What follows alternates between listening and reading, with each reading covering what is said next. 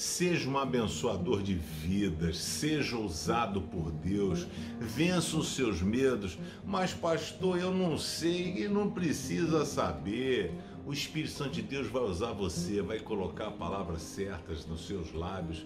Sabe, quando você pega, às vezes compartilha até um vídeo como esse, manda para um amigo, para outro, você não sabe aquilo que Deus vai poder realizar na vida de uma pessoa. Deus tem poder para fazer muito mais do que você pensa, por isso não tenha medo de ser usado por Deus. É normal a gente ter medo. Eu nunca pensei em ser pastor na minha vida. Achava que não teria condições de ser pastor, mas Deus chamou e Deus capacita. Deus vai mexer na nossa vida. Ele vai mexer na sua vida também. Mexeu na vida de Moisés. Moisés era um fugitivo, um fugitivo, presidiário, né? um cara que estava condenado, tinha assassinado, um assassino. E aí Deus pega, aparece para ele no Monte Sinai e diz: Moisés, eu quero usar você.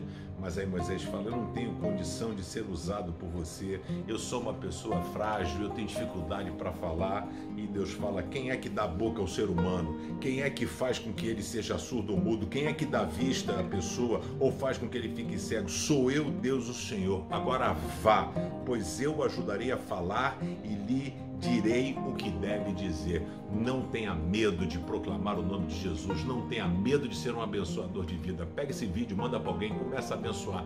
Vamos semear a semente do reino de Deus.